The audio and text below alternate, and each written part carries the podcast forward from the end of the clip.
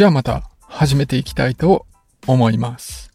今日はですね、ノスタルジア、あるいはノスタルジーとも言うんだけれども、過去を懐かしむ気持ちについて話していきたいと思います。まあ僕今40半ばなんですけれども、こう年を取るにつれてですね、懐かしいと感じるものが増えていってるんですよね。映画とか音楽とかはまあもちろんなんだけれども、こう服とか食べ物、それから風景、匂いとかそういうありとあらゆるものが過去の一時代に通じてるんですよね。で、その昔のことをまあ思い出したりするわけなんだけれども、この懐かしいっていう気持ちはなんか何とも言えない、でもすごく強力な感情でどう消化していいかわかんないっていう、まあそういうところがあります。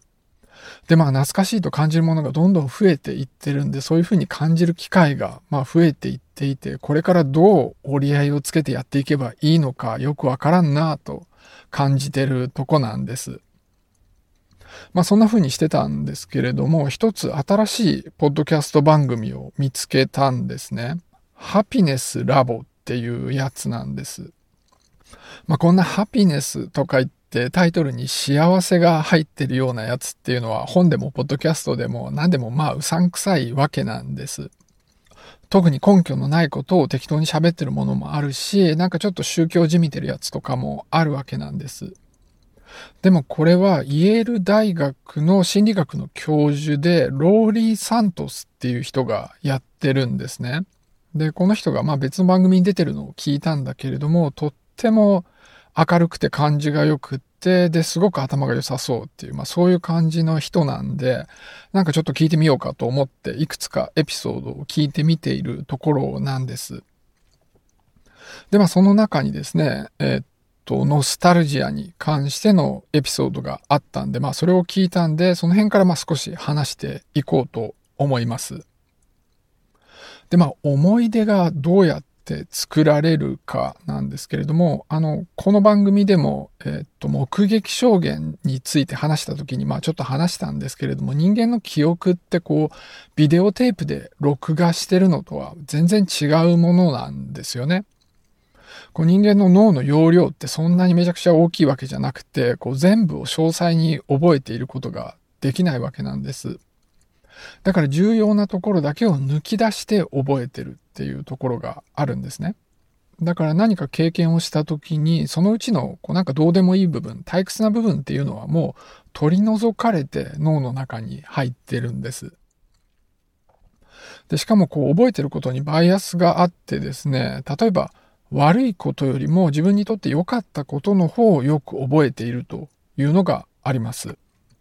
だから、例えばですね、ディズニーランドとか行きますよね。で、そうすると、待ち時間がめちゃくちゃたくさんあるし、なんかたくさん歩いて大変とかいうのがあるんだけれども、そういうただ待ってるだけみたいな退屈な時間っていうのはもう記憶からな、記憶として残らないんです。で、楽しかった部分だけが記憶として残ってると。まあそういうことがあるわけなんですね。まあ、あとは飲み会とかしても、こう、退屈な会話っていうのはもうただ忘れてしまって、楽しかったことだけ覚えてる。で、それからこう、二日酔いとかになって辛い思いをしたところなんかももう忘れちゃってると。まあ、そういうことがあり得るわけなんです。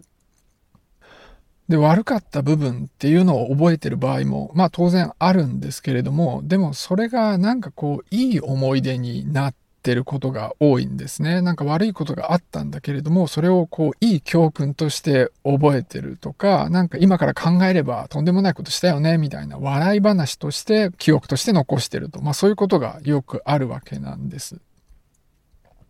だから全体として過去は美化されてるわけなんですよね。思い出っていうのは美しいわけなんです。だから、あの、昔は良かったなって、まあそういう感情が残ってるわけなんです。で、まあ今言ってたのもですね、ただ勝手にまあそういう風になってるんだよって思って言ってるわけではなくてですね、ちゃんとそういうのを証明するような研究結果っていうのもあるんですね。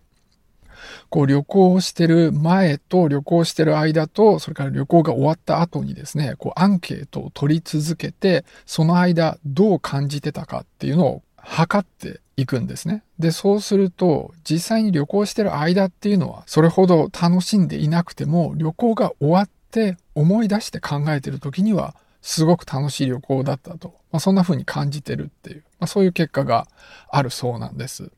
だからまあ、思い出っていうのは美しいもので、で、思い出すと、あ、なんか楽しいことあったなっていう、まあそういうちょっと嬉しい気持ちになるっていうところがあるわけなんですね。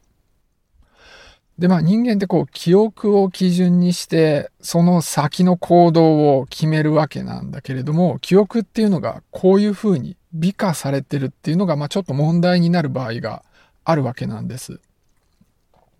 まあ例えば旅行に行って旅行の道中っていうのはさほど楽しくなかったんだけれども記憶としていい旅行だったとそう思ってればまた同じような旅行に行ってみよう思うわけなんです。でも実際そうしてみると、またさほど楽しくないねっていう、そういう経験をするっていうことになるわけなんですね。だから、まあ昔は良かったっていう思いがみんな持ってるわけなんですよね。で、それにまあ付け込むような政治家っていうのもいっぱいいるわけなんです。まあ、あのトランプが以前ですね、Make America Great Again って言ってましたよね。こう、偉大なアメリカを取り戻そうみたいなことを言ってたわけなんです。だからそれっていうのは、昔は良かったっていうのが前提にあるわけなんですよね。でも実際は今の方が、まあトータルとして見るといいんですよ。でも記憶は美化されてるんで、まあ今は良くなくって昔は良かったんで、その昔を取り戻す、そう言ってる政治家に投票しようとか、まあ、そういうことが起きるわけなんです。日本のあの、前の首相の安倍さんもですね、同じことやってるんですよね。2012年にですね、日本を取り戻すっていうスローガンで選挙してるんですね。で、まあ実際その選挙は勝ったわけなんです。それから、まああとはその以前住んでいた場所、故郷を懐かしむ気持ちっていうのも同じようなものなわけなんですね。そのポッドキャストでは、とある小説のキャラクターについて話してたんですけれども、まあ、若い頃に移住をして、で、新しいところで、まあ普通に生活してるんだけれども、ずっと不満なんですよね。故郷に対する憧れみたいのがあって、帰りたい帰りたいっていつも思っていて、で、実際にまあ帰ってみるんだけれども、そうすると、なんか全然思ってたのと違って、帰ってた期間っていうのは、まあすごく不幸せだったと。まあそういう描き方がされてるんです。で、僕自身ですね、もうなんか数えきれないぐらい何回も引っ越しをしていて、同じ街の中で引っ越したことも何回もあるんだけれども、まあ、住む場所を変えてることが結構あるんですね。やっぱりその懐かしいっていう気持ちと一緒にですね、戻りたいっていう気持ちが湧くんですよね。でも多分この話でいくとですね、まあその記憶っていうのはそういうこう美化するバイアスがあるんで、まあそれに従って戻ってみたとしても、そんなに幸せにはならないって、まあそういうこともあるんじゃないかなと思うわけなんです。でも実際には戻ってないので、戻ったらどんな感じなんだろうみたいのがいつまでも心の中に残ってるんですよね。まあなんかこれってあんまりこう精神衛生上良くないなと思います。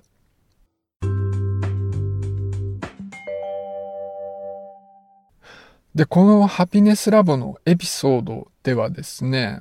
過去を懐かしむ気持ち、ノスタルジアが心地よいもの、幸せなものって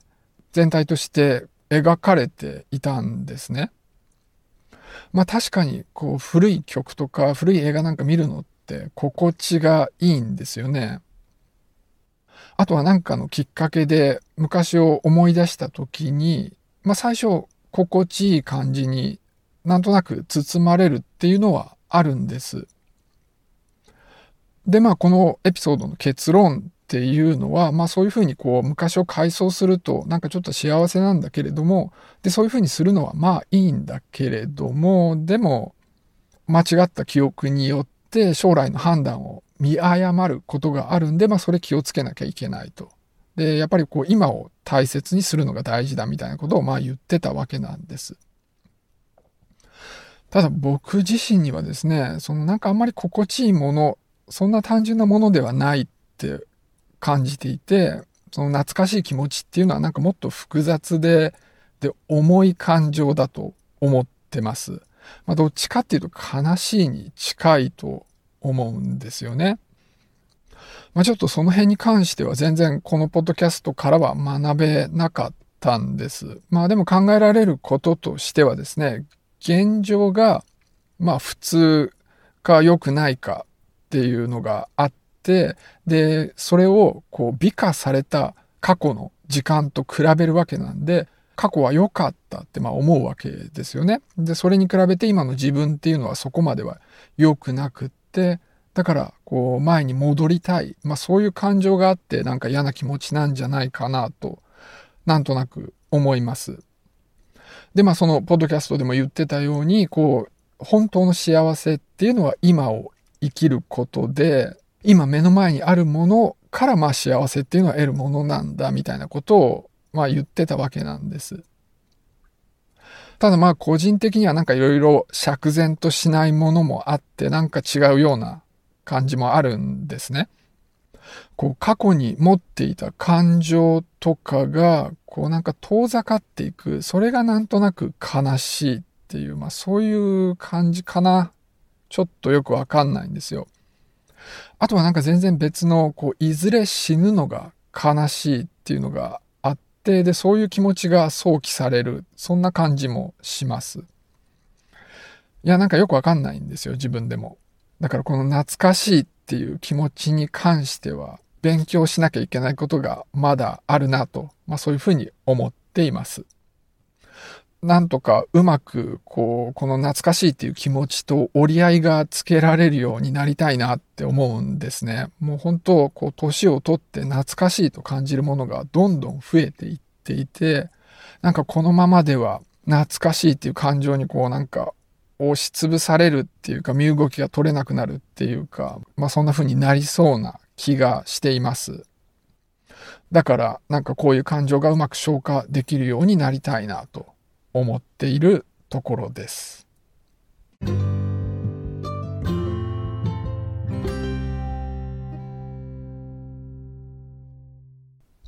じゃあ今日もだからなんだってわけではない話を最後にしたいと思います。あの、僕が作るお好み焼きはですね、餃子入りなんです。でもって、キャベツは千切りなんですね。結構長い間、この作り方で作ってます。まあ、て言っても冷凍の餃子とお好み焼きもなんかあの、お好み焼きミックスみたいのを買ってきて作るんで、まあ超簡単なんですね。最初にその冷凍の餃子を焼いて、で、その上にこう全部混ぜたお好み焼きの具をかけて、で、その上に、えー、と、豚バラを乗せて、焼いて、ひっくり返して、蓋して焼いて、もう一回ひっくり返して出来上がりと。まあそういうもんなんです。でも、この餃子入りお好み焼きって結構珍しいみたいで、まあちょっと友人とそんな話をしてた時にですね、なんでそういうのを作ってるかっていうのを、まあちょっと話したんですね。大学時代によく行っていたお好み屋さんでそういうのがあったんでっていうところから来てるんです。で、キャベツの千切りっていうのもそうなんですね。で、まあそんな話をしたらですね、急にまあその時代のことを思い出すんですよね。あの、一人で行って、こうカウンターに座ってて、で、お好み焼きってできるまでに結構時間がかかるんで、まあそのキャベツの千切りをしてるのなんかを見たりして、で、まだスマホのなかった時代ですから、まあそのカウンターで、あの、本を読んでるとか、まあなんかそんな思い出があったりするんです。あとは友達と一緒に来たことなんかもあったりして、で、その友達のこととか思い出したりして、まあそんな風にすごくノスタルジアに襲われたわけなんです。まあそれで今日はちょっと過去を懐かしむ気持ちのことについて話をしてみました。じゃあ今日はこの辺で終わりにしたいと思います。